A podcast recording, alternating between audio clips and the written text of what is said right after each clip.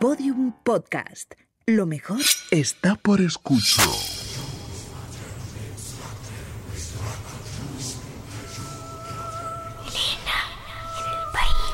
los horrores. Con Elena Merino en Podium Podcast. Hola a todos, ¿qué tal estáis? Bienvenidos, mis queridos secuaces, bienvenidos, muchas gracias por acompañarnos a los que estáis en el podcast y a los que estáis aquí en vivo en el Festival Curtas, Festival do Imaginario. Yo lo intento hacer más gallego de lo que es y lo digo siempre mal, pero para eso tenemos a Luis Rosales que nos lo va a decir en perfecto idioma. Hola, Elena, ¿qué tal Hola, estás? ¿qué tal? ¿Cómo estás? ¿Cómo, cómo se llama? Dilo tú bien, porque sí, yo siempre lo digo Festival do Imaginario. Eso. Ostras, qué bien ha quedado cuando lo dice alguien que sabe, ¿eh? Me encanta cuando Salva habla antes de que le presentemos. Hola, Salva la Roca. Pues ahora ya no hablo.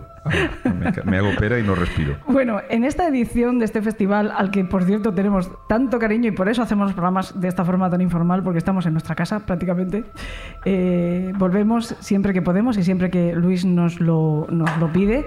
Y a veces hemos vuelto sin que Luis lo sepa, porque nos hemos colado por ahí, hemos venido en secreto y hemos estado aquí, pero bueno, siempre que nos invita y podemos además hacer Elena en el País de los Horrores aquí, pues estamos encantados.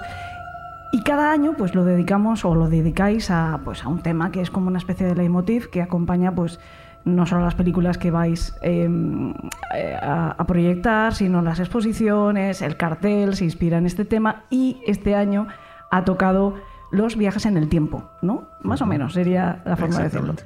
Y me hacía gracia pensar que en realidad este programa también va a proponer una especie de viaje en el tiempo a nuestros secuaces porque lo que nosotros estamos haciendo aquí hoy, ellos lo van a oír dentro de dos semanas.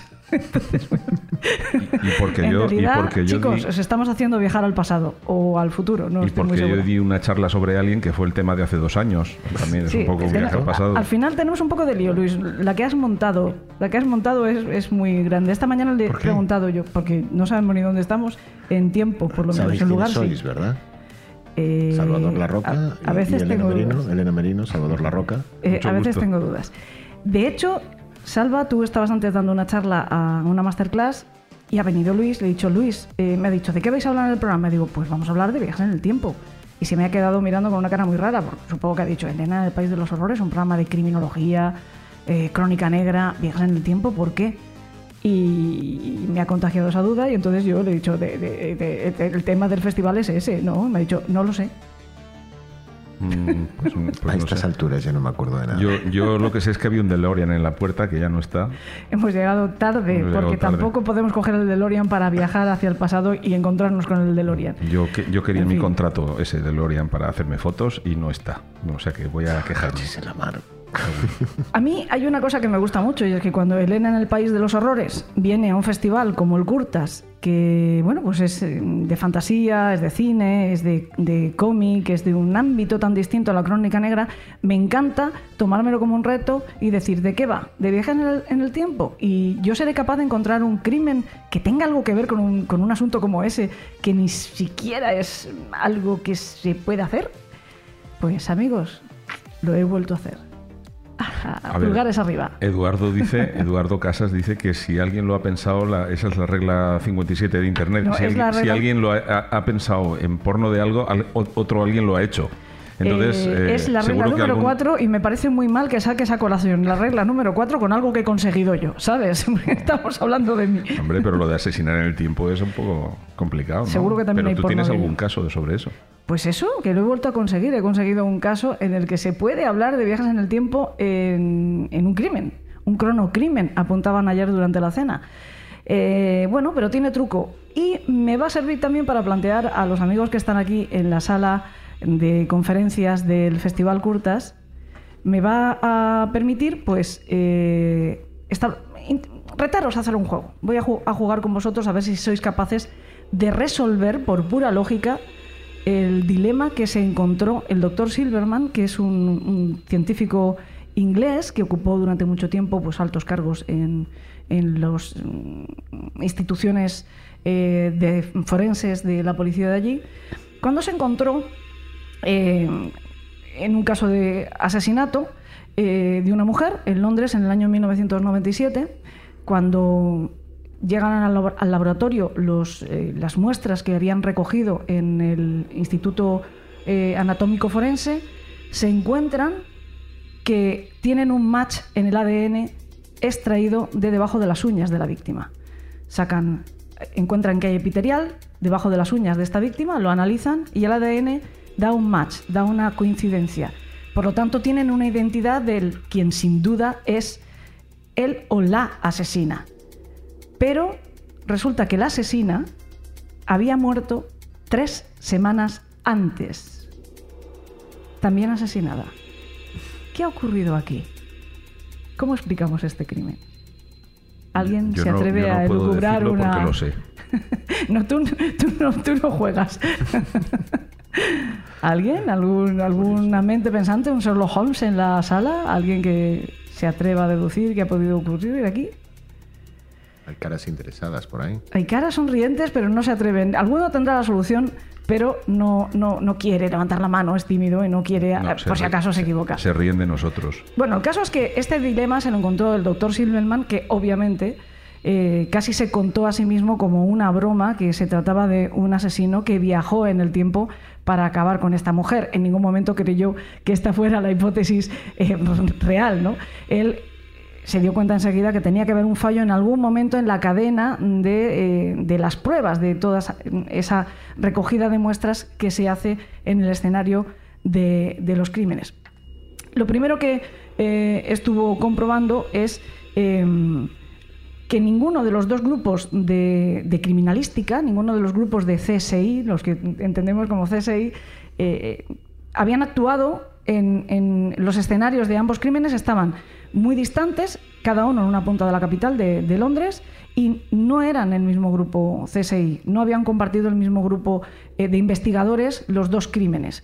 Eh, además, como digo, había tres semanas de diferencia, por lo tanto, era difícil que ninguno de los responsables directos de la escena del crimen tuviera algo que ver con esa transferencia. Que con no ese hubiera una contaminación propia en los laboratorios. Eh, un momento. El laboratorio es otra cosa. El laboratorio es otra cosa. Pero vamos más allá. Lo siguiente que hizo es comprobar si existía alguna relación entre estas dos mujeres, porque vete tú a saber si a lo mejor no era la asesina, pero era una señora con la que se llevaba, llevaba mal y se habían moñeado anteriormente y no se había lavado las manos durante tres semanas. Vete tú a saber. Algo tan, tan loco como esto podía ser. Pero es que no existía ninguna relación. Eh, las dos víctimas no se conocían de nada, no había nada eh, que ver. En el laboratorio forense que tú adelantabas y que ya conocemos otros casos donde es en el laboratorio, en el lugar donde se producen estos problemas, tampoco se había producido la contaminación porque se comprobó cómo habían estado eh, estas pruebas, tanto eh, embolsadas como, etiquetadas, que es otra de las cosas que comprobó Silverman, si había podido haber un problema en el etiquetado dentro del laboratorio y no había habido ningún error.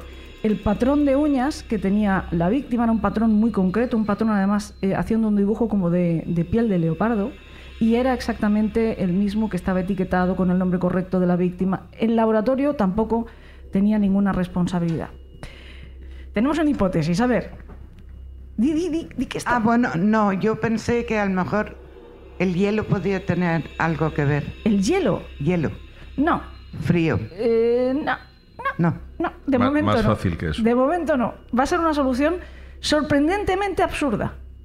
Pero recordemos que estamos hablando del Seguramente año 97, ¿vale? Que, que ha llovido. Parece que no, pero antes comentábamos que las cosas corren demasiado rápido en las últimas décadas y corren tan rápidas que ahora nos parece que son errores eh, demasiado burdos. Y sin embargo era algo que podía ocurrir con, con bastante eh, sencillez. sencillez. Otra de las cosas que se pudo comprobar y, que eximió al laboratorio forense de ninguna responsabilidad en este problema de la transferencia es que las pruebas de los crímenes, de ambos crímenes, no habían compartido espacio-tiempo en ese laboratorio. Por lo tanto, mm, difícilmente había podido haber un error al cambiar pues, una prueba de sitio. Así que el doctor Silver- Silverman le tocó tomar perspectiva, echar marcha atrás y decir, vamos a ver, ¿por dónde puedo empezar? ¿Qué han podido compartir estas dos mujeres? ¿En qué momento sus vidas o sus muertes se han podido cruzar? Y entonces cayó en que ambas habían eh, sido analizadas o se les había realizado la autopsia en un mismo instituto anatómico forense. Es verdad que con semanas de diferencia, pero habían pasado, digamos, por el mismo eh, lugar de, de- donde se hace esa primera esa, necropsia. Tres semanas de diferencia, pero la primera víctima, la que fue sospechosa de asesinato durante unos segundos, había quedado dentro de una de las neveras, dentro de uno de los congeladores, mientras los investigadores seguían eh, pues con sus pesquisas.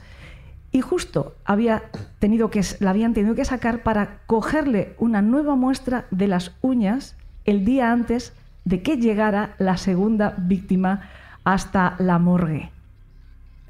La transferencia se había producido con las tijeras del médico forense.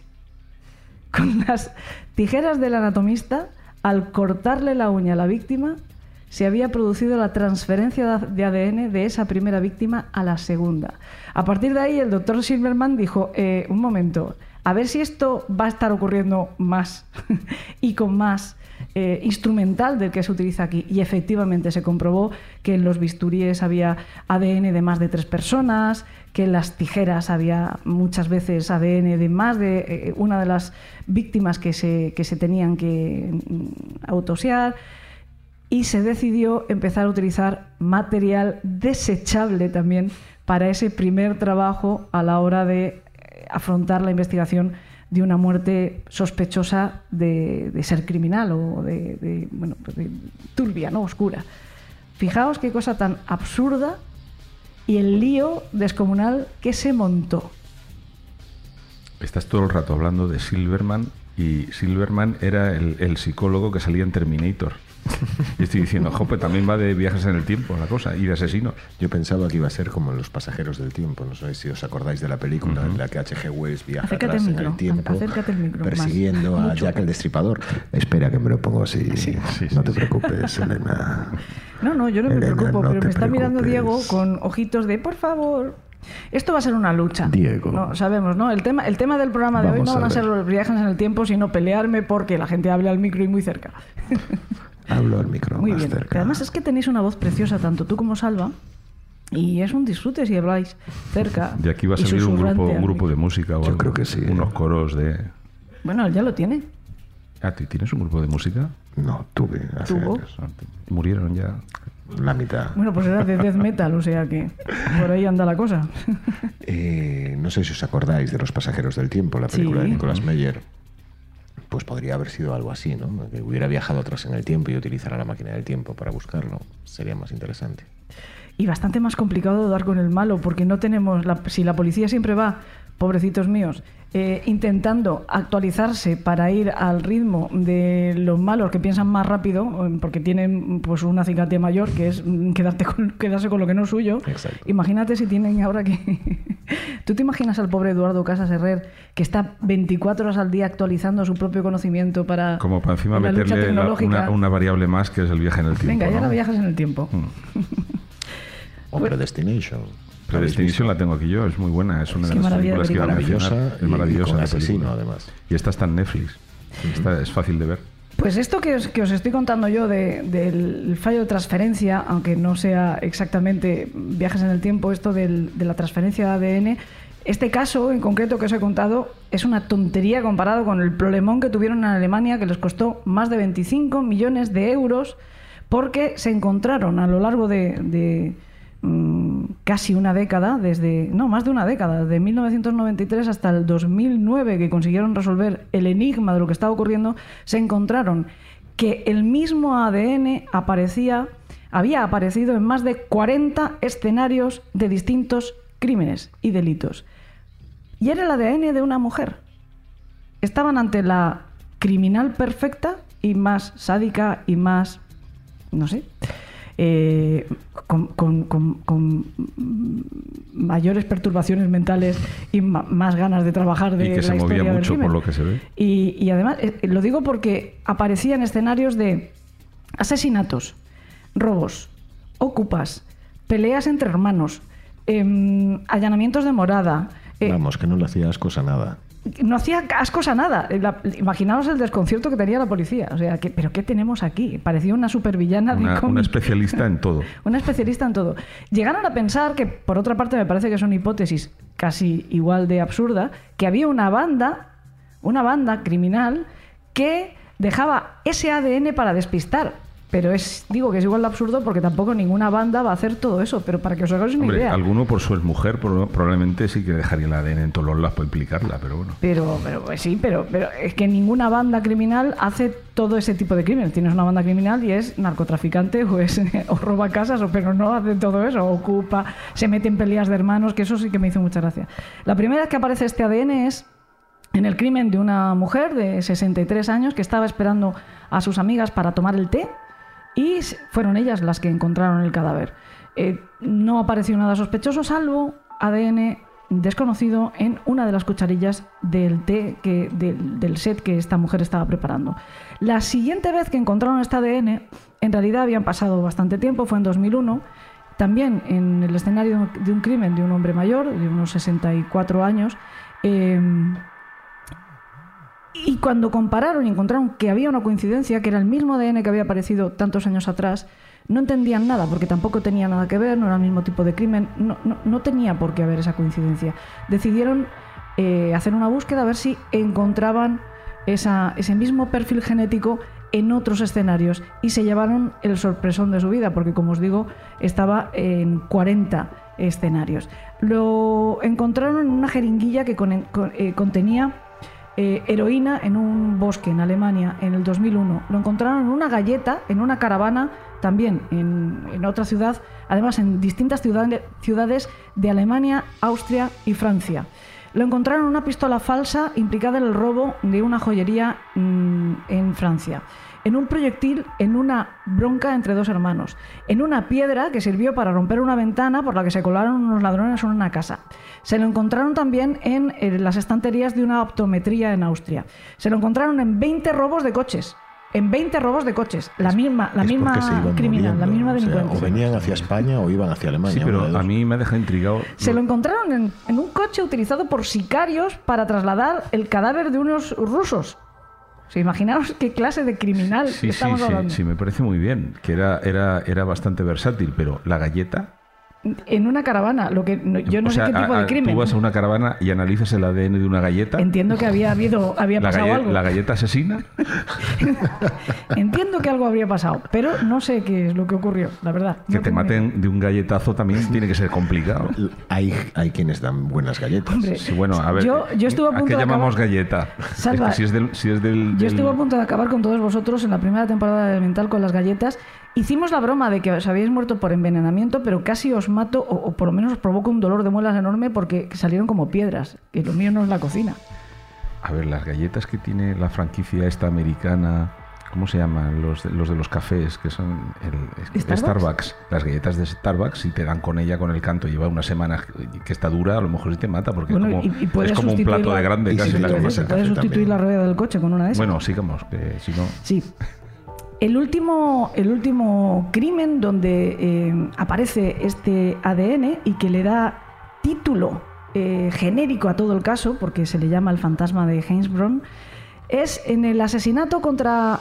el atentado contra dos policías que estaban eh, parados, tenían su, coche patrulla parado, ellos estaban descansando un momento y unos criminales, o, una, o esa criminal eh, tan hábil, se, le- les coló por la parte trasera del coche y les desterrajó dos tiros en la cabeza. Uno de estos agentes murió, el otro afortunadamente sobrevivió. Pero de nuevo apareció el ADN famoso de la mujer sin rostro, la llamaban. Tampoco es que fueran muy originales poniendo mote, ¿eh? La mujer sin rostro, vale. Claro, entonces el jefe de, de policía compareció en rueda de prensa, ofreció una recompensa de 300.000 euros a quien aportara alguna clase de pista sobre eh, la mujer sin rostro y reconoció que les había costado la investigación hasta esa fecha unos 25 millones de euros y más de 20.000 horas de trabajo. No me extraña. Y Si comer analizando galletas, Y comer paquetes de galletas a saco. Y comer, pa- bueno, no lo sé, eso lo, lo aportáis vosotros. No, tenían que vale, gestearlo. yo no os voy a ofrecer 300.000 eh, euros, ni, de- ni uno tampoco, ¿eh? Mm, No, pero os propongo que vosotros mismos aportéis alguna pista sobre lo que estaba ocurriendo aquí. Yo no puedo, ¿verdad? Una... No, tú no juegas, tú no juegas, tú no Es juegas. que lo sé. Tú luego nos tienes que contar, tú lee, estudia, para que te lo aprendas bien. Esto. Es que tú te lo sabes, juegas con ventaja. ¿Alguien se atreve? Recordad que hay que decirlo con micro, por cierto. Después de, después de Atreve he oído hasta eco de- del silencio que ha no tenemos aquí valientes. eh, Pero no jugáis. No, aquí no sois jugadores de rol. ¿Le hacéis esto a vuestro máster cuando estáis jugando al rol? No me lo puedo creer. Si yo soy vuestro máster. ahí tenemos un valiente, muy bien, venga. Pero este es muy listo, este no le des el Este- micro porque este- seguro que no, lo resuelve. Este es amigo, que no, no puede. Hombre, no, lo voy a decir un poco de coña. A ver. Pero ¿no serían una empresa de alquiler de vehículos? Porque eso es lo que mola, ¿no? Mm. Eh, furgonetas, eh, coches, caravanas. Ya, pero. ¿Y galletas? ¿Y la galleta? ¿Y la jeringuilla? ¿Quién no lleva una galleta en el ¿Y la bolsillo? cucharilla del té? Bueno, bueno, es que si me lo ¿Y pones el cajón difícil, de la cocina? Pues ya no digo nada, hombre, a partir de ahora. Y, y la pelea entre hermanos. Pero ¿eh? salva, que lo tuyo no vale. Que Ah, bueno, verdad, que yo no lo puedo Que decir, tú no puedes jugar. Luis, Luis, que, que, que- que diga, que dé pistas, Si Luis, no, a ver si cómo no lo lee la hacemos. chuleta, los puede, sí. Bueno, pues nada, si, si no me aceptáis pulpo... No pues fue la empresa de alquiler de coches. ¿Alguna otra hipótesis en sala? ¿Tenemos alguien, alguien tiene algo que decir? Yo me tenía que haber traído un macito de juez. ¿No? ¿Nadie se atreve? Una señora que estaba en Wallapop y se ofrecía a que la contrataran para lo que fuera. Eh, pero que no puedes jugar. No, pero es, no. es que sé no. que no es eso, por eso lo digo. Bien. Pues no era el laboratorio, como normalmente siempre es el principal sospechoso el laboratorio. Después de los agentes que pueden haber hecho alguna chapuza, luego el laboratorio, no era el laboratorio, no era nada de eso. ¿Sabéis dónde estaba el problema? ¿dónde, dónde, dónde? En los hisopos. En los bastoncillos. ¿Sabéis estos bastoncillos que son con los que los forenses, perfectamente pertrechados, con sus trajes EPI, eh, con su gorrito, su capucha, que parecen gnomos, con sus eh, babuchas cubriendo los zapatos para no contaminar nadie- nada con sus Yo guantes? siempre me acuerdo de ET. con sus lo- lo- lo mascarillas, con llegan al lugar, alfombran todo con papel para no pisar la escena del crimen, van con mucho cuidado, sacan una, una fundita de plástico, como una especie de probeta de plástico, abren y sin tocar el hisopo, que es el bastoncillo, el típico bastoncillo con el que algunos, que no se debe de hacer, se limpian las orejas, toman la muestra de ADN y sin tocar le ponen el capuchón y eso queda perfectamente eh, hermético, lo meten en la bolsa. Pero en la peli lo hacen con un boli siempre. Sí, pero tú no has visto Elemental, ¿no? Sí. Bueno, pues míratelo otra vez. Tien- ya tienes, deberes, tienes Lo, que ver lo he grabado yo, o sea que tú me dirás. Bueno, pues todo ese proceso está muy bien, salvo si el hisopo ya viene de fábrica con el ADN de la señora que lo fabricaba. Resulta, Era un poco cochineta, también te digo. resulta que la, fa- la- la fábrica, algunos de estos hisopos, no todos, por eso en algunos crímenes no estaba el ADN de esta mujer, menos mal, pero en algunos de los laboratorios de, de- compraban a este proveedor que era Greiner Bio One. eh, Chino. Pues no, no, bueno, no lo sé. Greiner, pues igual, no, no sé de dónde era, pero bueno, no sé de dónde era. Control de calidad, absolutamente no. Se fabricaban. Estos hisopos sí que venían eh, esterilizados, pero no, no había garantías de que no tuvieran ADN, y menos mal que no había garantías, porque se, se debieron de librar de una buena demanda. Y es que una de sus trabajadoras no se ponía los guantes, que por otra parte eran obligatorios, pero ella, por lo que sea, no se los ponía. Así que su ADN se repartió por las escenas del crimen de media Europa. ¿Te y fue imaginas, te sospechosa de imaginas ser que hubieran la- condenado a muerte a 15 personas por culpa de ella? pues este- así es como se resuelve semejante barbaridad. Para que veáis. Y es que es cierto que muchas veces, y esto es una cosa que hemos comentado mm, muchas veces, Salvo yo, creemos que detrás de, de un, de un crimen muy misterioso hay una conspiración. Enseguida empezamos a pensar que hay un gran misterio y que fuerzas poderosas.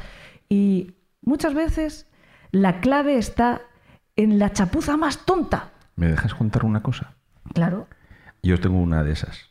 ¿Cuál? El caso de Asunta Basterra. Por ejemplo, que hemos contado también el, en el, el programa. caso de Asunta Basterra, cuando aparece el cuerpo de la niña a, a simple vista, los, los oficiales que, que le hacen el levantamiento del cadáver. Sí, la comisión mm, judicial, Dicen, y viene dicen que, además- que a, a vista observan una mancha en la camiseta que supuestamente se analiza y que cuando se analiza mm, les rompe a todos los palos del sombrajo, porque resulta que pertenece a una persona eh, de origen creo que sudamericano, que estaba en ese momento en la otra punta de España comiéndose unas gambas en una, en una terracita y que ha, ha jurado recontra perjurado Y menos que mal que no- estaba- es que además esa menos persona tenía una orden de alejamiento de una exnovia que tenía Mm. por también por supuestos abusos o malos tratos no recuerdo exactamente cuáles eran el caso pero claro tenía un algo turbio pero resulta que, que se le acusaba de que su ADN estuviera en el semen de esa camiseta y sin embargo él juraba que no y de hecho tenía fotos de esa noche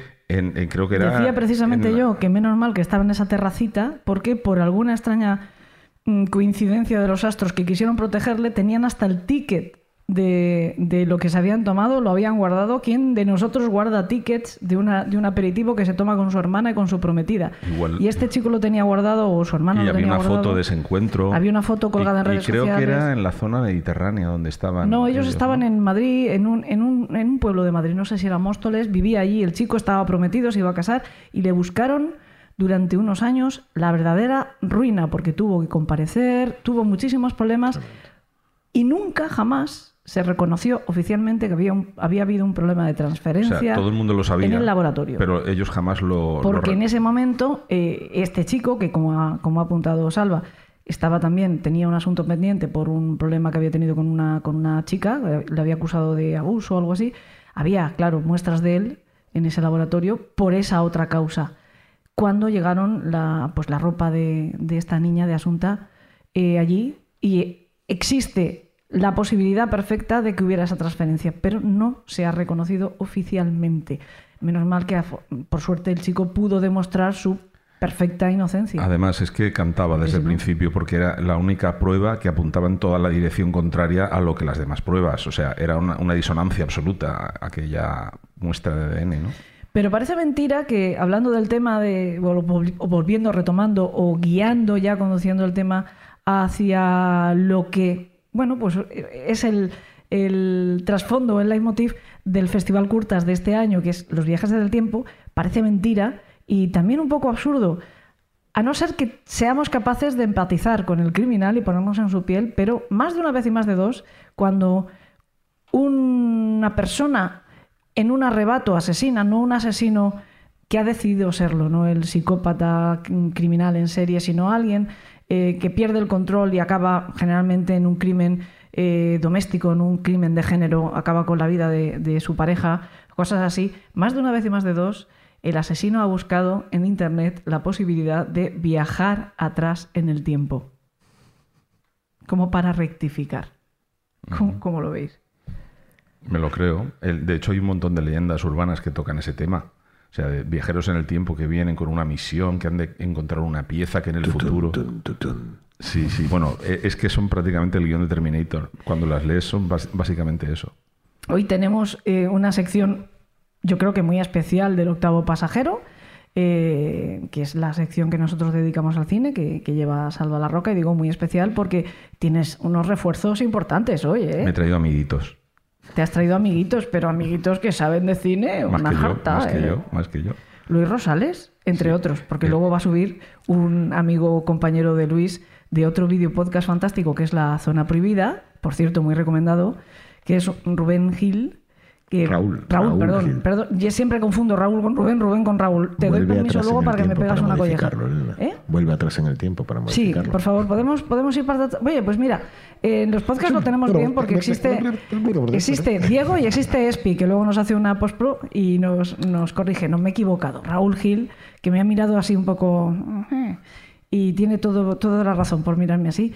Eh, Raúl, como digo, que es además especialista en viajes en el tiempo. A él le encantan las películas de viajes en el tiempo, ¿verdad, Raúl? No hables sin micro. No, hables sin micro. Ahora te vienes para acá y, y nos acompañas también eh, en la mesa. Pero bueno, que decía que tenemos una sección amplia, chula, del octavo pasajero para hablar de películas en las que hay viaje en el tiempo y asesinato, las dos cosas. Sí, bueno, la verdad es que el, el tema del viaje en el tiempo, como tú bien dices, es un recurso muy utilizado en la historia del cine para contar cosas de intentos de arreglo de algo que pasó en el pasado, o cómo solucionarlo antes de que pase, de, de ese tipo de cosas, ¿no? Como tú antes has mencionado varias, y nosotros en- ya de hecho en esta sección, en, en otros, en otros capítulos de, de Elena el País de los Horrores ya hemos hablado de ellas. De hecho, en la saga Terminator hablamos en su día que básicamente comparte todos estos puntos, ¿no? Cómo solucionar en el pasado un problema que se va a dar en el futuro. Pues de raíz, cargándonos al tío que lo crea, ¿no? Esa es básicamente toda la historia de Terminator que ha dado para siete películas, creo que son, o algo así. o Sí, sea, por ahí. Un montón, ¿no? Pero luego hay otras más que, que hemos mencionado también. Tú has mencionado eh, Predestination, Los Pasajeros del Tiempo, Triangle, Deadpool 2, Los Cronocrímenes, Looper, Predestination, Time Cop, una película de Jean-Claude Van Damme que hasta en eso se metió. Y en la- en- tengo también aquí en La Hierba Alta, que es un relato de Stephen King que más, más es un poco el día de la marmota casi, ¿no? Sí, exacto. Sí, yo en principio, eh, como ya de la saga Terminator, que es probablemente la que más curiosidades tiene porque es la más popular, digamos, os iba a hablar de, de Deadpool 2 de- y de los Y a- cronocrímenes. Además, además, muy apropiadamente te has venido con la camiseta de Deadpool. Sí. Por si sí, alguno de los ¿por que hemos aquí no lo habéis Es que me han, reconocido. me han hecho una encerrona porque yo tenía que dar una charla motivadora esta mañana a unos chavales y me dicen chavales y yo digo 14, 15 años, me vengo con mi camiseta de, Deadpool, de, de entrenador Para de Deadpool molón. y todos tienen 20 y pico. Pero Has bueno, llegado y has dicho, ¿qué tal, chavalada? No has venido ¿No? disfrazado de Deadpool. No, no. No habrás llegado y habrás dicho con tu habla- camiseta guay. se habla mal con la máscara ¿Qué tal, puesta. chavalada? Bueno, pues eh, hablemos de Deadpool 2 porque si no os vais a empezar a meter conmigo y no quiero. Sí, igual sí. La, la- la película, el personaje de Deadpool es un personaje creado por un, dibujante de, de Marvel que se llama Rod Liefeld. Esto sucedió en los años 90, en la aparición de este personaje, de hecho fue de lo último que apareció antes de que yo entrase a trabajar para ellos, ¿no? El personaje de Deadpool es un personaje eh, divertido, gamberro, muy, muy al margen casi de todo lo demás que hay en Marvel, ¿no? Él perteneció a varias, a varias asociaciones de, de superhéroes. Él era de los X-Force, que era una especie de grupo al margen de los X-Men que se dedicaba a hacer las misiones que los X-Men no podían hacer porque eran un poco bestias. Bueno, pues el caso es que, eh, como sabéis, las películas de Deadpool están llenas de bromas y de, y de referencias a cosas. Hay un momento en donde Deadpool y Dominó, mm, que es la chica que tiene el ojo de otro color, o sea, un parche blanco en el ojo, en, lo- en- en el original es al revés, ella es blanca con el parche negro. Supongo que es más fácil encontrar una chica negra que no una blanca, blanca como la pared, quiero decir. Ajá, ya. ¿no? Entonces lo han hecho aquí al revés, ¿no? Entonces van ellos en una persecución de un, camino, de un camión blindado y eh, el Deadpool le dice mm, sobre un personaje que aparece, dice, pareces creado por alguien que no sabe dibujar pies. Esto, esto es una pullita a ese dibujante que te digo que se llama Rob Liefeld, porque este, este era el, el azote de los dentistas.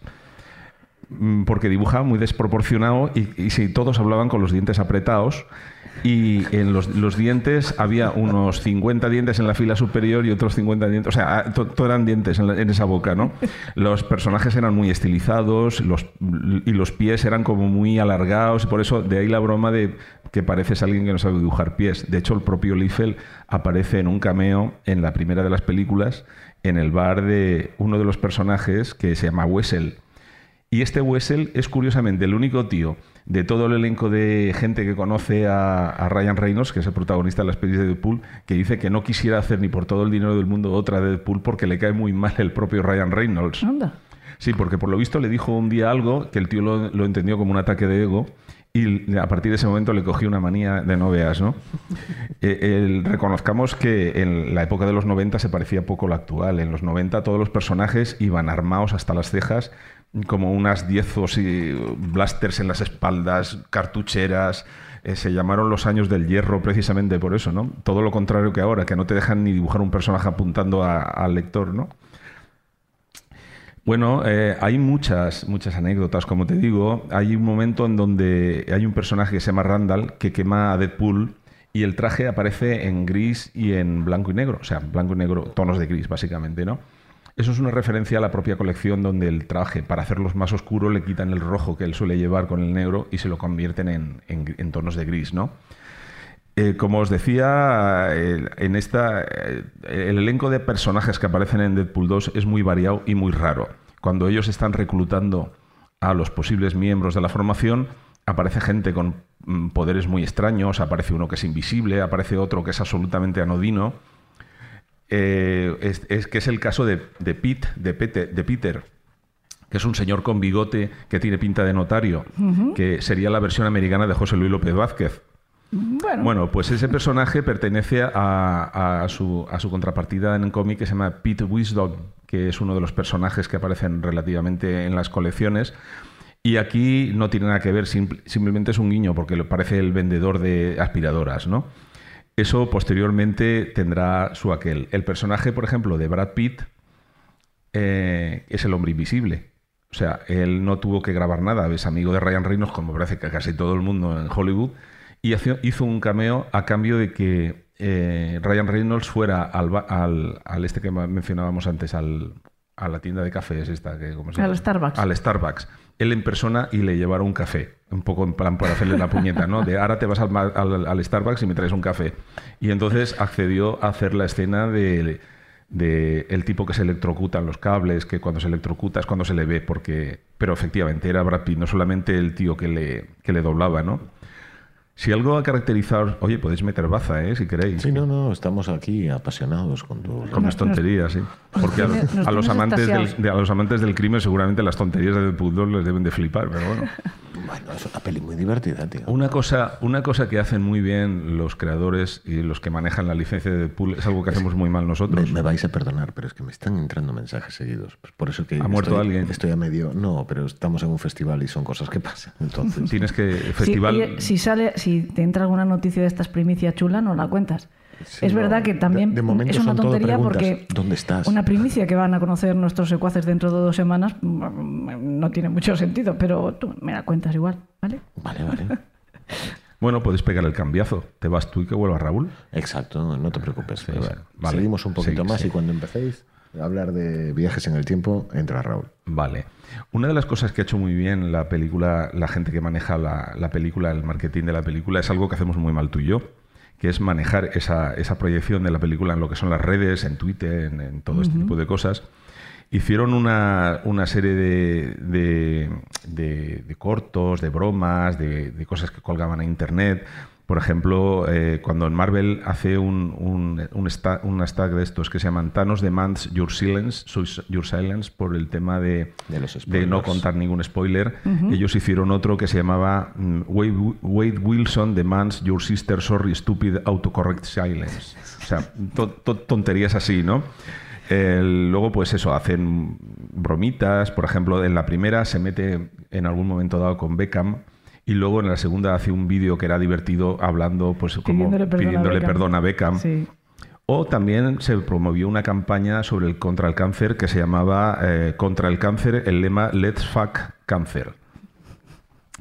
En fin, eh, luego eh, también es cierto que la cuenta del propio Ryan Reynolds se confunde en muchas ocasiones con la del propio Deadpool, porque yo creo que lo- es el personaje de su vida y el tío Es ha asumido el personaje rol. de su vida y de hecho Mm. hay quien rumorea que fue él el que coló el, el- el vídeo en el que de aquella escena en la que se veía a Deadpool para intentar forzar el que se hiciera la película porque la película no se iba a llevar a cabo ¿no? Es que yo, yo reconozco que este tío ha emprendido una cruzada vital casi por el personaje. Sí, o sea, totalmente. él, él tuvo claro que eso iba a ser para él y él, él- él ha peleado. Esas películas han salido porque él quiso. Si no, Sí, eso no sale. y de hecho está muy identificado con el personaje Sí, yo de hecho creo que si alguna vez se le va la cabeza, ese se va a ir a matar gente por ahí, Sí, seguro. lo, lo acabarán enterrando Acabará en el programa de Deadpool. Elena. No te preocupes que Diego sube el volumen ¿verdad Diego? Fíjate hasta dónde llega el tema que a este personaje de Pete, que digo que tiene pinta de ser el, José Luis López Vázquez americano, que es vendedor de aspiradoras, le hicieron una propia cuenta de Twitter y de LinkedIn para promover la película. La cuenta, por supuesto, es completamente anodina y, y- y, eh, es, tan, es tan sosa y tan tonta que es hasta adorable casi. El tío tiene una rencilla personal con un cisne, o sea, tonterías que allí ponen, ¿no? También sabemos que continuamente en las películas de Deadpool, eh, a- aunque pertenecen ahora al universo Marvel, al, al UCM, eh, van un poco a su bola. Por ejemplo, Deadpool rompe continuamente la cuarta pared. Él, él habla continuamente con el, con el espectador en plan de Y- y tan decirle a su bola como atentos, que- atentos que esta, esta escena fue cara, por ejemplo, ¿no? O sea, cosas así. Y tan a su bola como que repite actor en un rol completamente diferente, ¿no? O sea, Jolín, al final cable es... Sí, bueno, pero es que eso viene luego. Es que ahora de momento te estoy Bueno, contando las eso, de... eso ya no es nuevo, ¿eh? O sea, ¿El qué? la antorcha humana. Bueno, Sí, pues- fue el Capitán, Capitán América, el América. Capitán América, y hay más casos, o sea... Sí, hay varios casos de claro. estos. Al final el trabajo es trabajo y, y, bueno, pues eh, veremos ahora qué van a hacer con la tercera, que es Hugh Jackman también, que han dado la lata. No me quiero imaginar la cantidad de pasta que han debido de poner los productores para que vuelva Hugh Jackman. Que por cierto, sobre eso, en el, final, eh, en la escena postcréditos de la película, donde supuestamente Deadpool ar- arregla todos los estropicios causados por los viajes en el tiempo que organiza Cable, el que luego- del que luego hablaremos, ahí reutilizó todo el metraje de la película de Lobezno Orígenes, donde aparece, hace su aparición él como Deadpool, pero un Deadpool muy distinto al que luego hemos conocido, porque allí tiene la boca cosida, cosa que en los TVO precisamente, y luego le caracteriza por todo lo contrario, por ser bocazas de mucho cuidado. Hay que, hay que tener cuidado porque nos están vendiendo que vuelve Hugh Jackman y a lo mejor el que sale en la película realmente es Hugh Jackman interpretándose a sí mismo, no a lo vez, ¿no? Eh, va a tener truco. Va a tener Seguro truco, que porque tener yo sé, yo sé que Marvel está buscando su propio Lobezno. Por eso. Lo que pasa es Aparte que... que... tiene pinta precisamente por la que están liando, porque Claro. cuando Es que en Deadpool todo y momento alguna han dicho normalmente tiene ¿no? broma. Sí, sí. No, eso va a tener truco. Porque ya te digo, eh, eh, Marvel está buscando eh, su, su Lobezno joven para explotarlo en las colecciones, o sea, en las próximas películas que habrá de los X-Men. Pero es que Hugh Jackman es un tío que ha crecido con el personaje para muchos chavales que vean las películas, ha sido Lobezno toda la vida. De la misma manera que Robert Downey ha sido Iron, Iron Man. Exacto. O sea, son, son iconos, ya son el personaje, ¿no? Entonces, en este caso, ellos dos son muy amigos y se han estado haciendo troleo años y años con el tema, ¿no? De hecho, en el, en el metraje este que te digo final, eh, utiliza el metraje reutilizado, donde él mismo va suicidando a todos sus dobles en el tiempo Eso y cosas así. genial. Incluso el guion de Green Lantern, cuando aceptó él, Ryan Reynolds, hacer el guion del Green Lantern, es se mata a sí mismo antes de cometer el error de hacerlo, ¿no? Es muy buena. Que yo flipé con que eso saliera en la película, porque es una licencia de DC. De DC. O sea, a mí me pareció muy loco eso. Y ahora están dándole ya bombo, a- han hecho los vídeos estos de presentando que vaya a salir el otro. Ya veremos, ya veremos cómo queda eso, ¿no? También te digo que, que todos los actores de cuando, hicieron la película estaban rodando la de Fénix Oscura también. También ellos hicieron un pequeño cameo, no cameo en la película, pero sí cortos para salir por internet haciendo. O sea, este removió cielo y tierra para que todo el mundo de alguna manera estuviera metido ahí, ¿no? Lo de la película. Porque lo del Starbucks que antes te contaba, hasta Stan Lee eh, estaba ya muy malito. En la primera sale Stan Lee en un, en uno de los trailers, creo. Aunque luego salió en un, en un cartel muy un psicodélico cartel. y tal, porque él ya no estaba patrotes, ya Stan estaba ya mayorcete. Hay otro ca- cameo un poco raro, que es en una escena que aparecen dos paletos americanos que están discutiendo, tiene una discusión bastante escatológica sobre cable cuando aparece del, del futuro. Y si nos fijamos, vemos que uno de ellos, el de la derecha, es Alan Tudyk, que no sé quién es, no. Alan Tudyk es el, el que le pone voz a K2, KSDO o algo así. Es el, el piloto de la Firefly Ajá. y el, el robot de, de Rogue One. Vale, pues ¿Ves en cómo la... venía muy bien que vinieran los Sí, claro, es que yo a este no lo conocía. El- y el de la izquierda era alguien que va claramente muy maquillado. Que en los créditos de la película aparece como Dick Greenleaf, eh, que es uno de los personajes de el personaje de Jude Love en El talento de Mr. Ripley. Pero el que está haciendo el personaje es eh, Matt Damon, que por lo visto está en todos los lados, porque este tío hace cameos en Thor, en, todos los sitios, ¿no? En fin. Luego también hay cosas que son del estilo de Christopher Plummer rechaza aparecer en esta película. Eh, luego un actor que tuvo un tema de demandas sexual por abusos sexuales contra Kevin Spacey también aparece por aquí haciendo referencia al problema que hubo. O sea, eh, se han metido en todos los lados y en todos los jardines. Es No, les ha dado Perfecta, mucho miedo, ¿no? políticamente incorrecta. Deadpool. Además, eh, si recuerdas el principio de la película, de la segunda parte, aparece con una secuencia a cámara lenta que nos recuerda un poco las pelis de, de James Bond con una canción blandita y tal. La canción la escribió eh, Celine Dion. Celine Dion exclusivamente para la película. Ah, y, y mientras todo transcurre a cámara lenta, marcha atrás, intentando rememorar un poco esos inicios de las pelis de Gisbon, ¿No ¿no? había un vídeo musical en Había el que bailaba? Sí, lo hay, lo hay. Sí. Que sale Deadpool con tacones bailando la Y, hay- canción. y él también hace un casting a Celine Dion y, le, y de hecho creo que le corrige, le dice que no vale para lo que él quería o que quiere que tal. Y Celine se le enfrenta. En fin, todo eso también forma parte de la. de la- Sí, sí, sí. Bueno, que en ese caso no era Ryan Reynolds, ya era un doble. Lo, lo de los tacones ya es Hombre, más me complicado. imagino ya. Sí. Luego nos presenta a, a lo que es el meollo de la cuestión, porque Cable, que es el personaje que en este caso viaja al futuro para eliminar, o sea, perdón, al pasado, para eliminar un tema de pasado que afecta al futuro, Cable eh, nombra- lo- la nombra como que viene a salvar a su hija. De hecho, lleva un osito de peluche medio carbonizado por culpa de una explosión y tal. Y él viene del, A ver, del el futuro. micro. Ay, que le da Hacía rato que no estaba yo echándole Vale. la bronca a alguien, ¿eh? No, pero ha- has movido el micro, no a mí, ¿eh? Entonces, es el- más, perdona, el micro pesa gramos y tú igual un poquito más. ¿Cómo quieres que te soy, muy, mueva a soy muy pesado, sí. A ver, el personaje de Cable es un personaje de los más complicados del universo Marvel, de entrada, porque es un tío que viene del futuro, de un universo alternativo en donde el cíclope y una maléfica Jean Grey tienen un hijo, que tiene un, está infectado por un organismo tecnoorgánico. Entonces, Cable, cuando nace, nace infectado y utiliza los poderes telequinéticos para frenar el avance de esa enfermedad tecnoorgánica. Y eh, aunque que en la película eh, mencionan que eh, Hop, que es a quien viene a salvar matando al, al que quiere cargarse en la película, Hop en realidad no es hija de él, es una mutante que él, que él eh, tutela desde muy niña y le enseña a manejar sus poderes porque se supone que ella va a ser la nueva, la nueva Mesías mutante, ¿no?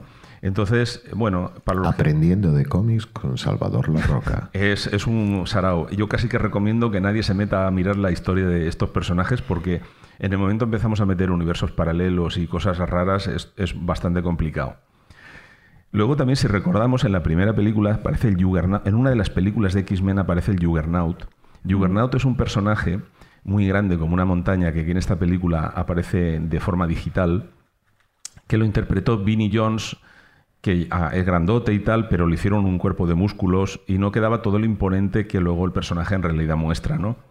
Y de hecho, cuando aparece el personaje, el protagonista, eh, que era el chaval gordito, nos, nos dice que apareció en el poderoso Thor número 411 y en un Uncanny X-Men 183, que son apariciones que tuvo en los toberos reales.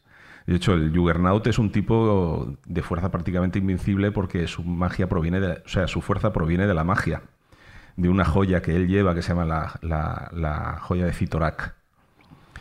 Bueno, eh, este en, realidad el casco que lo lleva pues para protegerse de los efectos de- del profesor Xavier que tiene poderes mentales y el casco se supone que le aísla de todo eso, ¿no? Y se creó se creó con CGI y la voz la puso el propio Ryan Reynolds.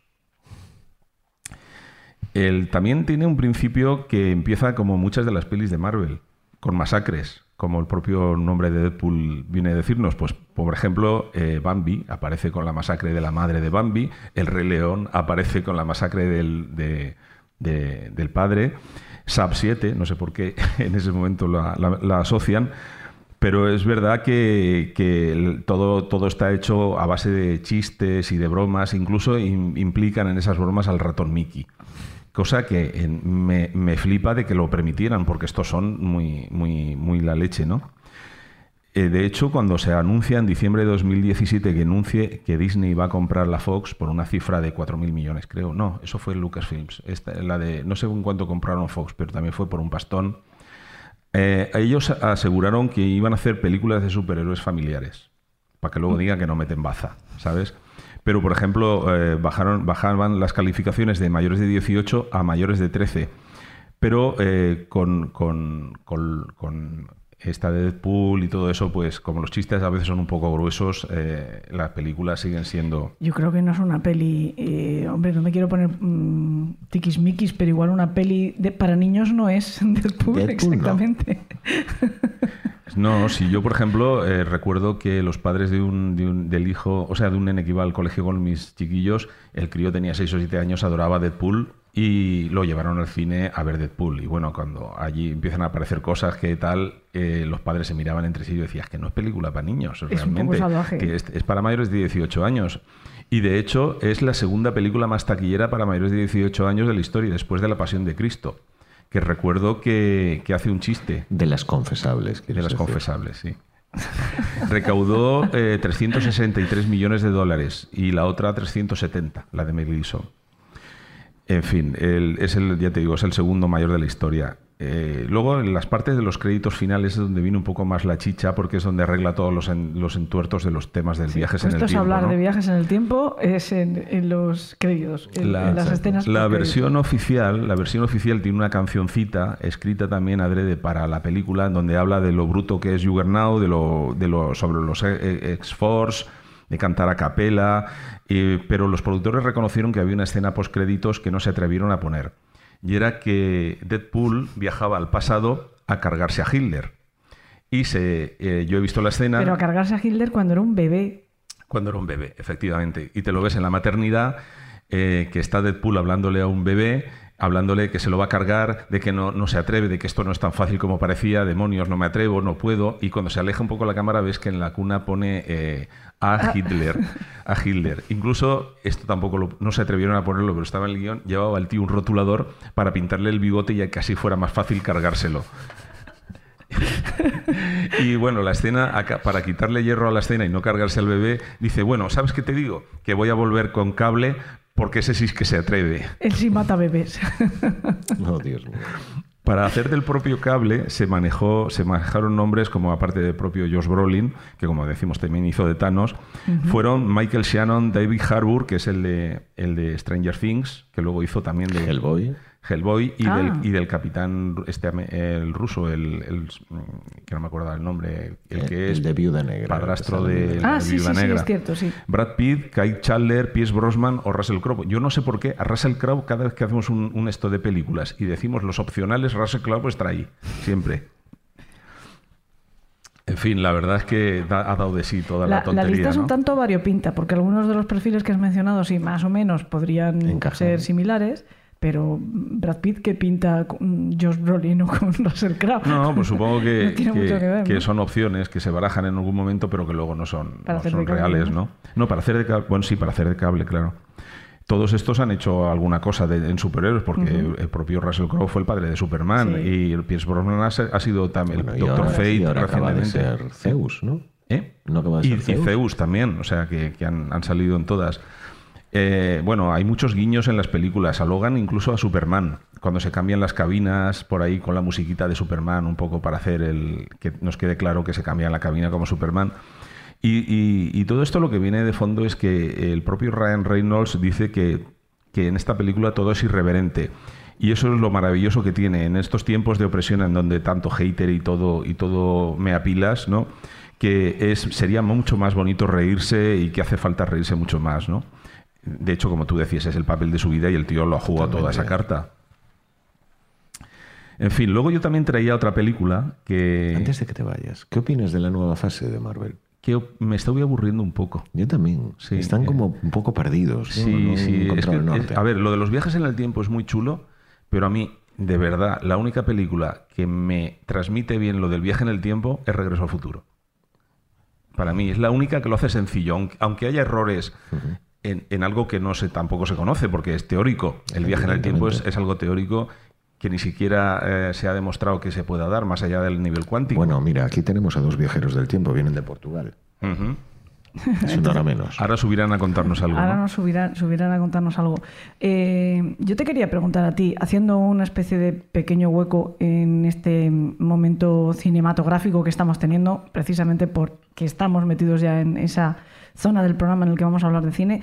eh, la última vez que nosotros estuvimos en Curtas era durante la pandemia, fue muy difícil organizar ese festival, me acuerdo, fue muy difícil incluso poder venir hasta aquí. Fue una pesadilla. Para ¿no? ti fue atroz porque encima recuerdo que coincidía que ya habían levantado cuarentena, pero volvían a eh, esas pequeñas cuarentenas intermitentes que tuvimos durante un tiempo en el que, Que volvían tú y a yo pedir íbamos que con salvoconductos, con salvoconductos, como si fuéramos espías en la guerra. Nosotros que cruzábamos España en coche y iban cerrándola conforme mogollón. salíamos de la ciudad que abandonábamos, esa quedaba cerrada. Y yo decía, bueno, esto no sé si es también viajar en el tiempo o viajar contracorriente o yo no sé lo que estábamos haciendo, pero eh, incluso cuando querías salir a mm, buscar dónde comer, en algunos pueblos ya, ya en Castilla, buscábamos mesones para comer y nos recordaba la Edad Media porque nos encontrábamos personas con las mascarillas que nos hacían gestos con la mano para que continuásemos. Y si te acercabas a preguntar por algún sitio donde comer, este pueblo está cerrado por la pandemia. Faltaba, le faltaba un farol en la mano así, un poco, che- un poco Y una hoguera al fondo donde estuvieran quemando cadáveres o algo así. En fin, que fue un tanto terrible. Eh, yo recuerdo eso. Eh, quería preguntarte, en general, eh, levantar un festival como este, además un festival que es el más longevo de España, el más antiguo, por lo menos de, De su- España no, pero de Galicia sí. De España, ¿no? ¿Hay alguno? Bueno, quizás Sí, Sitges. o- San Sebastián, hay algunos. Ajá. Pero bueno, de Galicia seguro y aún así. O sea, pues mérito tiene San Sebastián y Sitges. Son 50 años de la 50 edición que tiene el festival. Eh, tú llevas eh, Siete, un poco ahora. al frente, siete años. Te ha tocado quizá, no sé si uno de los momentos más difíciles de- del festival. Si has podido hablar con otros veteranos que hayan estado eh, con el Curtas y has compartido con ellos experiencias y te han dicho, topa a ti, chaval. Sí, eso, me lo dijeron hace siete años, básicamente. Sí. Pero, a ver, difíciles son todas las ediciones. Esta, por ejemplo, ha sido realmente eh, difícil y en esta última... En estos últimos días se ha complicado bastante debido a la climatología, a que el COVID continúa haciendo cosas por ahí y a Y porque estamos en una diversas, resaca ¿no? también. Hablabas, eh, hablando estos eh, semanas anteriores contigo, tenemos la resaca del COVID y de otras muchas cosas que son menos evidentes porque nos dejan salir de casa y nos movemos con mucha libertad hasta que tenemos que comprar un billete de avión, por ejemplo. ¿no? Sí, y los todo- precios son imposibles. Todo se ha complicado. y- Hay una guerra por ahí que, que continúa, guerra que, por si teníamos afecta poco. evidentemente. Entonces, Vale, eh, ¿para cuándo la invasión alienígena? ¿Cuándo crees que toca? ¿Alguien tiene información? 2024, quizás. ¿Y los zombies? mejor. 2023. Zombies y alienígenas. Hombre, tenemos una guerra, tenemos una pandemia. Sin micro está hablando otra vez la misma persona, ¿eh? Que, que ella, ella quiere. Un aplauso aquí para Lone Fleming. Como es una estrella, puede. Ya lo he dicho yo antes. Pero bueno, que dice que no le gustan los zombies. No te gustan los zombies, pero si los zombies son muy divertidos. Que no son zombies. Que no son... ¿Quiénes no son zombies? A ver, ¿quiénes no son No zombies? son zombies. ¿Quiénes no son zombies? Los templarios no son zombies. Los templarios, ¿no? Sí. Ah, bueno, claro, sí, ya, bueno. Claro, no son- No, los pero digo que, zombies- que digo que cómo no te pueden gustar los zombies si son divertidos, los No. templarios no. No, la verdad que no. Hombre, ahora los que corren son peores, pero los que van despacito, los que corren. Fíjate, ¿Habéis fíjate- visto Train to Busan? ¿Habéis Sí, visto sí, Train sí, to sí. ¿La habéis gozado como yo? Mucho. Eh, quizás eh, porque no me gusta, porque he visto uno y luego ya muchos veo como que son muy parecidos todos. Las películas, ¿no? Ya, que, que- que ya, acaban no, siendo aburridas. Como haya visto un zombie, salimos Ya, todos corriendo. Yo, yo es que me he quedado cuando he dicho, yo es que como he visto uno y la veo tan tranquila contarlo, eh, y ya estaba a punto de decir, aquí tenemos una entrevista, paremos el programa, ven a contarnos que solo conocía a otra persona que había visto un zombie, creo que es Manu Carballal. Sí, ¿no? Pero ese era otro tipo de zombie. Ese era otro tipo Ese de era zombie. del- de la brujería Ese era de los de verdad. haitiana y todo eso, ¿no? Bueno, si, si sales por aquí hoy a las 6 Raúl de ha la conseguido un micrófono por sí mismo. semana, ¿no? Que lo sepas, ha conseguido un micrófono por sí mismo, Raúl. Es que quería hacer justamente un apunte con el tema de los viajes temporales y la realidad que nos tocó con la pandemia, que creo que hemos tenido el privilegio de ver cómo sería lo que acabas de comentar, una invasión zombie o, o una invasión ali- alienígena. Oye, pues el privilegio todo para ti, ¿eh? Pero te cuento, el privilegio de, de presenciarlo y, y decir, ah, pues ¿cómo sería esto? Porque con la misma pandemia, cuando empezó esto era tan descabellado, tan inusual, tan poco común, que cuando nos vino esto, en realidad nos hubieran dicho tal cual, oye, que en vez de un virus, es un virus que realmente te está matando y te convierte en zombie, hubiera ocurrido y hubiéramos sido todos tan gilipollas que lo que hubiéramos, primero que hacíamos ir a buscar papel higiénico o harina o todas estas tonterías que lo que hacían era mantenernos ocupados, ¿no? Quiero decir que el, esto puede y que incluso haya sido una especie de de simulacro. Oye, esto de la pandemia, si en vez de ser... Aquí eh, estáis viendo aquel- la capacidad de síntesis de Raúl.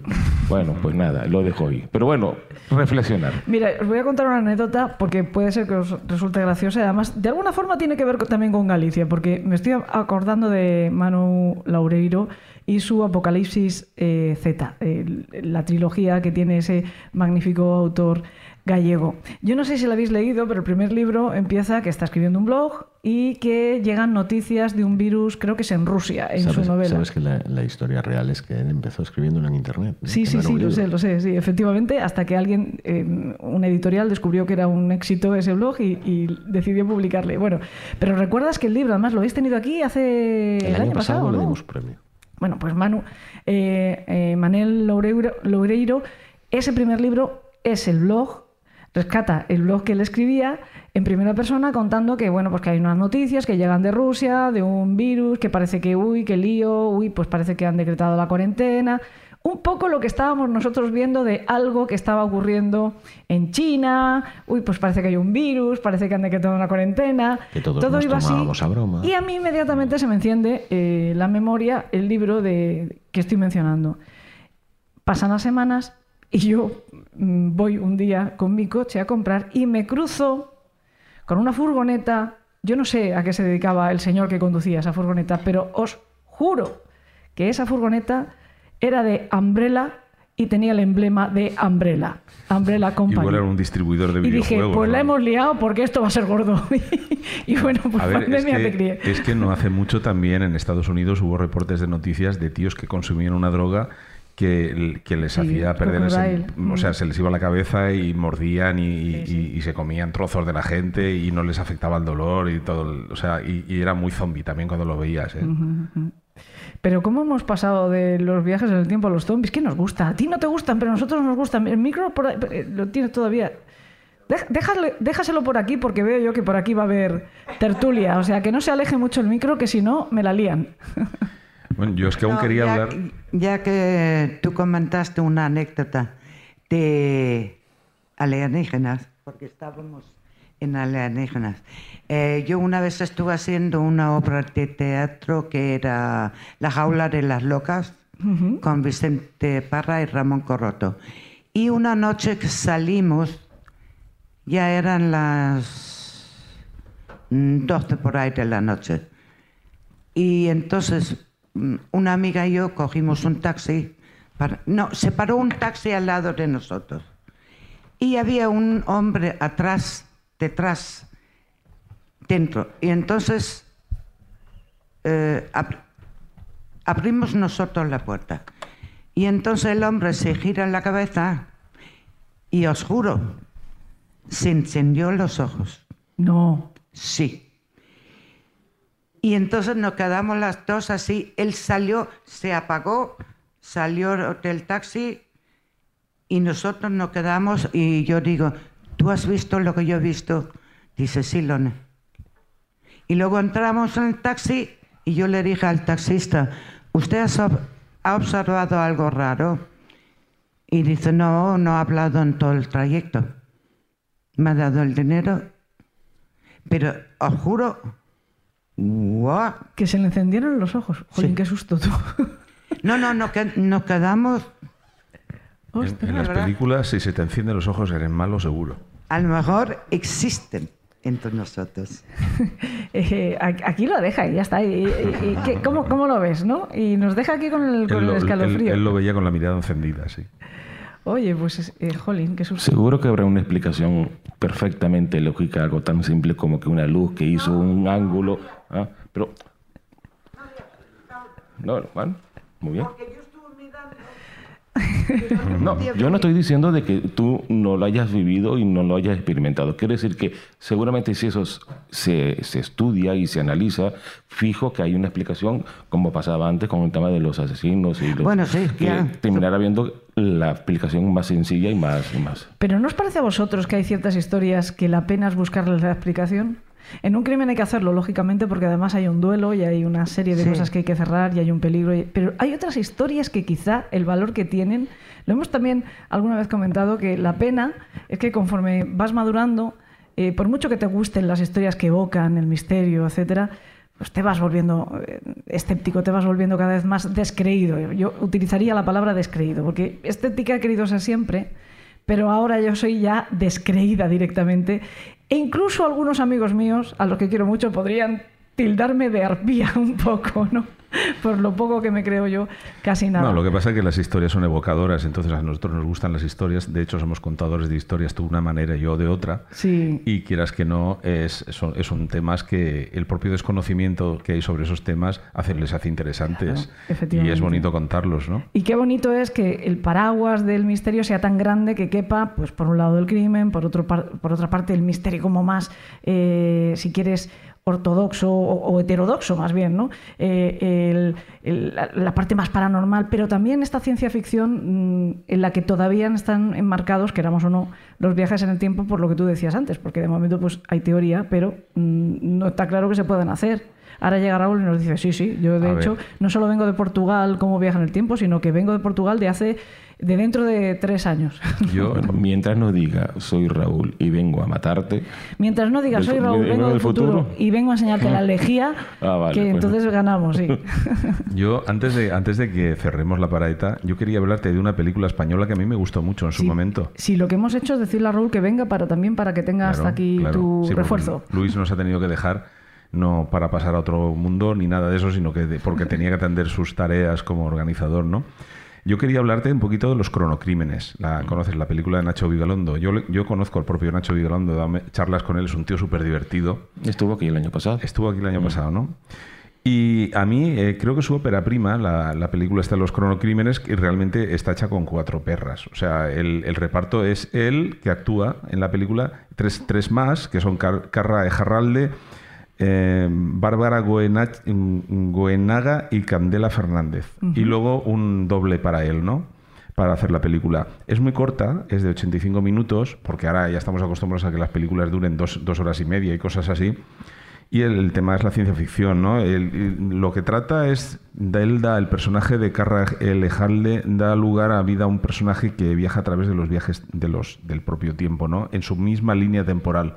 Con lo cual se crean varios dobles de sí mismo en esa misma línea temporal y, y es un poquito follón, ¿no? Pero la, la resuelve bastante bien y para dejaros una vacilada es que funciona como ejemplo del principio de autoconsistencia de Novikov. Sí, sí, es una cosa muy rara. ¿Sabes en qué quiere decir eso? Eso es un cóctel o algo. Sí, sí.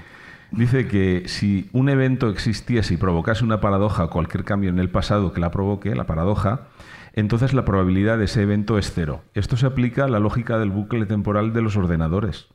Es una cosa un poco marciana para acabar, mi parte, Esto, ¿no? esto último lo has dicho como si así lo dejaras todo claro, ¿no? Sí, Esto, sí, o no, sea, lo, los lo- ordenadores. Lo, dejo complicado, sí, pero la película, si tenéis oportunidad de verla, yo os recomiendo verla porque hay muy poquito dinero en esa película metido y sin embargo le he sacado partido a cada euro. Raúl, ¿tú has entendido algo de lo que ha dicho de Nabokov Perfectísimamente. este o de quién era? Ahora no me pides que lo repitas, pero perfectísimamente. Novikov. Novikov. Eh, ¿Cuál es tu película favorita de viajes en el tiempo y viajes en el tiempo con crimen?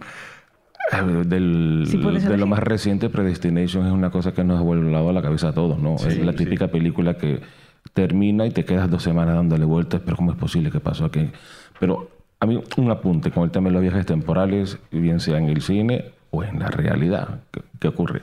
Me flipa mucho que todas las películas, toda historia que tenga que ver con viajes temporales, en realidad son para cosas bigger than life. O sea, aquello de que o voy a matar a alguien o voy a sustituir a esto, pero no es para irse a tomar un café. O sea, no voy a, bajar- no voy a eh, viajar en el tiempo. Es que a lo mejor no te hacen una película de eso. Ya, pero quiero decir de que si llegase a existir el viaje temporal, o sea, eh, realmente habría turismo temporal, como ocurrió con el sonido del trueno, Sí, ¿no? sí. Que efectivamente iban al pasado para presenciar un momento clave que al, al final la termina liando, ¿no? Pero quiero decir que en realidad no es tan...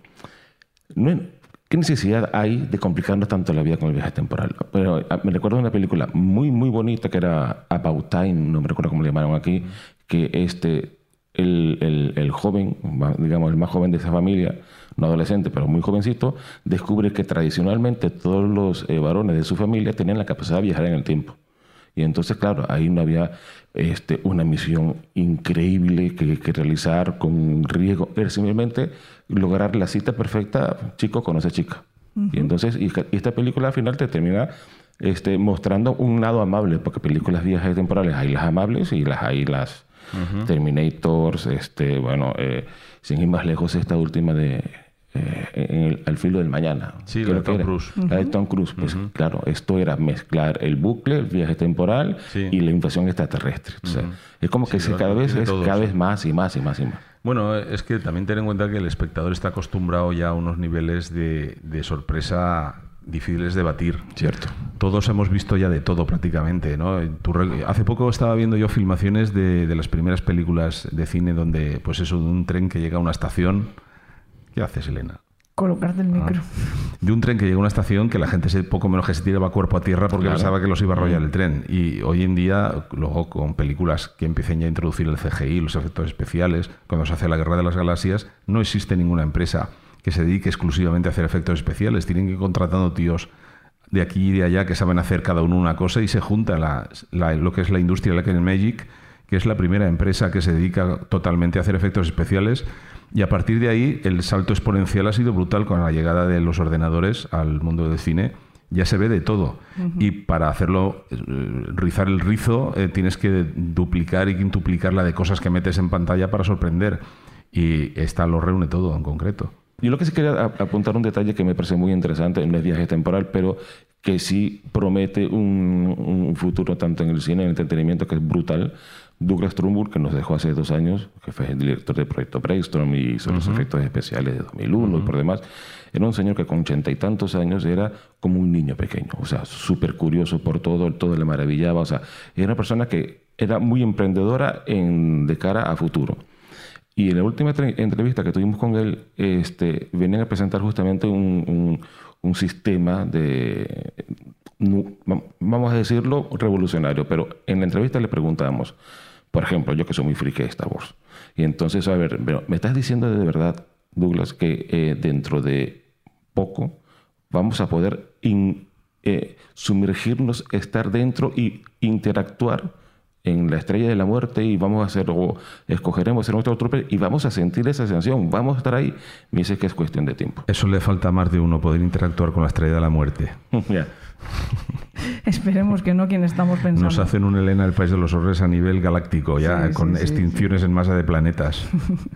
En cualquier caso, eso yo pienso desde aquí que no será exactamente cine, será otra cosa, será a lo mejor cualquier otro tipo de entretenimiento, como, como hay pues muchas... Bueno, Elena, nosotros estamos haciendo, hemos saltado una dimensión. Nosotros hemos pasado de las dos dimensiones del podcast de Elena el país de los horrores a hacer uno de tres, que es elemental. Y, y este, que y está mm, en vivo con gente aquí que nos puede tocar, que son ya cuatro, ya encima tenemos cuatro. Eh, esperemos que no nos vayamos a otra dimensión, pero de verdad tú y yo. En fin, señores, como decía, que ya toca recoger. Eh, por supuesto, dando las gracias a todos los que habéis venido hasta aquí, hasta la sala de conferencias del Festival Curtas a escuchar en vivo En el País de los Horrores. Muchísimas gracias a Diego, que encima nunca borra su sonrisa. Tú sabes qué gozada es trabajar así, que le estamos mareando con el micro para arriba, micro para abajo, y él, pues encantado de la vida, sale de la mesa, corre, lleva el micro para acá, el micro para allá, y no nos odia. Espero que Espi, después, cuando tenga que hacer la eh, post-pro, nuestro queridísimo Alberto Espinosa de Yes We los chicos de Yes We pues también tenga esta sonrisa porque suele reírse mucho escuchando algunas de nuestras tonterías, es decir. Muchísimas gracias, por cierto, Raúl.